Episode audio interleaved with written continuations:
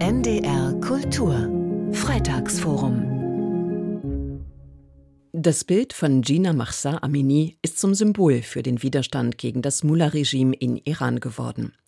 Die junge Frau hatte ihr Kopftuch nicht ordnungsgemäß getragen, wurde verhaftet und starb schließlich in ihrer Zelle. Nach wochenlangen Protesten wurde die Sittenpolizei zurückgezogen. Jetzt aber soll sie auf die Straßen zurückkehren, um die Kopftuchpflicht zu kontrollieren. Die iranische Bevölkerung aber lässt sich nicht einschüchtern und wendet sich weiter vom Islam ab. Wieso und wo das hinführt, analysiert die Islamwissenschaftlerin Katayun Amirpur in ihrem Buch Iran ohne Islam. Bita Schafinea berichtet. Unter dem Slogan Frauen leben Freiheit treten die Protestierenden beispielsweise für ihr Recht ein, sich zu kleiden, wie sie wollen. Bei den Protesten geht es aber nicht nur um die Missstände, die die Frauen betreffen, sondern auch um die Wurzeln der Unzufriedenheit mit der Islamischen Republik, wie die Islamwissenschaftlerin Katayun Amirpur in ihrem Buch Iran ohne Islam beschreibt. Gleich zu Anfang beginnt sie mit einem persönlichen Erlebnis.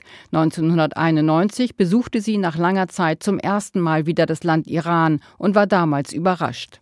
Dass die Menschen im Alltag viel, viel freier waren, als ich mir das vorgestellt hatte. Also dass man, wenn man durch die Straßen läuft, mit den Menschen redet, wenn man im Taxi sitzt, mit völlig Unbekannten spricht, dass die sich sehr viel an Kritik erlauben, dass da insofern wirklich Meinungspluralität herrscht und dass das Regime keineswegs, und das war damals mein Vergleich, weil ich kurz davor in Syrien gewesen war, dass sich das Regime im Alltag nicht so durchsetzt. Also die Menschen fühlen sich nicht permanent überwacht, wie das in Syrien zu der Zeit der Fall war. Und das hat mich dann doch sehr überrascht. Damit hatte ich nicht gerechnet. Bereits in den 1990er Jahren gab es erste Reformversuche. Damals gingen sie noch von der intellektuellen Elite Irans aus. Jetzt demonstrieren Bürger aller Schichten, jeden Alters, ethnische und religiöse Minderheiten.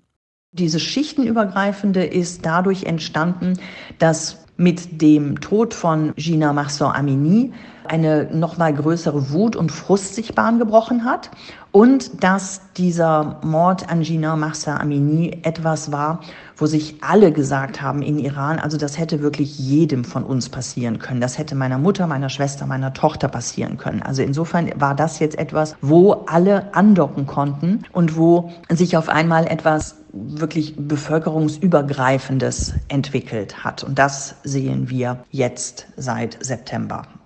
Immer wieder gab es Proteste in Iran. 2009 die sogenannte Grüne Bewegung, damals gegen eine mutmaßlich gefälschte Präsidentenwahl. 2017, 2018, 19 es ging um Korruption, iranische Beteiligung am syrischen Krieg, plötzliche Preiserhöhungen.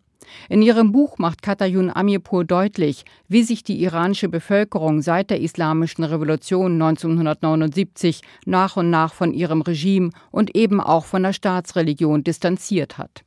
Im Zuge dessen konnte man feststellen, dass die Menschen sich immer mehr der vorislamischen Religion Irans zuwenden, dem Zoroastrismus, oder zum Christentum konvertieren oder einfach Atheisten sind. Und das war so der eine Strang, warum es Iran ohne Islam heißt. Der andere Strang war, dass in der Islamischen Republik Iran Staatsgründer Ayatollah Khomeini das Land schon sehr lange vom Islam emanzipiert hat, nämlich als er festgestellt hat, dass mit vielen Gesetzen des islamischen Rechts, vor allem im Bereich Wirtschaft, zum Beispiel das Zinsverbot, dass sich damit kein moderner Staat machen lässt. Katayun Amirpur zeigt auf, dass trotz aller Rückschläge in den vielen Jahren der aktuelle Protest der Iranerinnen und Iraner jetzt endlich Erfolg haben könnte. Sie macht aber deutlich, dass dies ein langer Weg sein könnte. Denn das ist eine ganz junge Generation, die sich nichts mehr sagen lässt. Das ist ganz anders als die Generationen davor.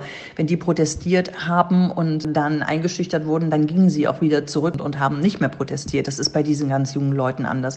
Die stellen sich hin vor die Revolutionsgarden und sagen ihnen hier, wenn ihr uns nicht zum Leben gibt, dann nehmt uns das Leben doch ganz. Und das ist nicht irgendeine Form von Martyrium oder so, sondern schlicht und ergreifend Perspektivlosigkeit, die die Jugend dieses Landes hat. Und da Iran ein sehr junges Land ist, bin ich sehr davon überzeugt, dass das irgendwann zum Erfolg führen wird. Iran ohne Islam. Bita Schafinea sprach mit Katayun Amirpur über ihr aktuelles Buch. Es ist im CH Beck Verlag erschienen und kostet 25 Euro.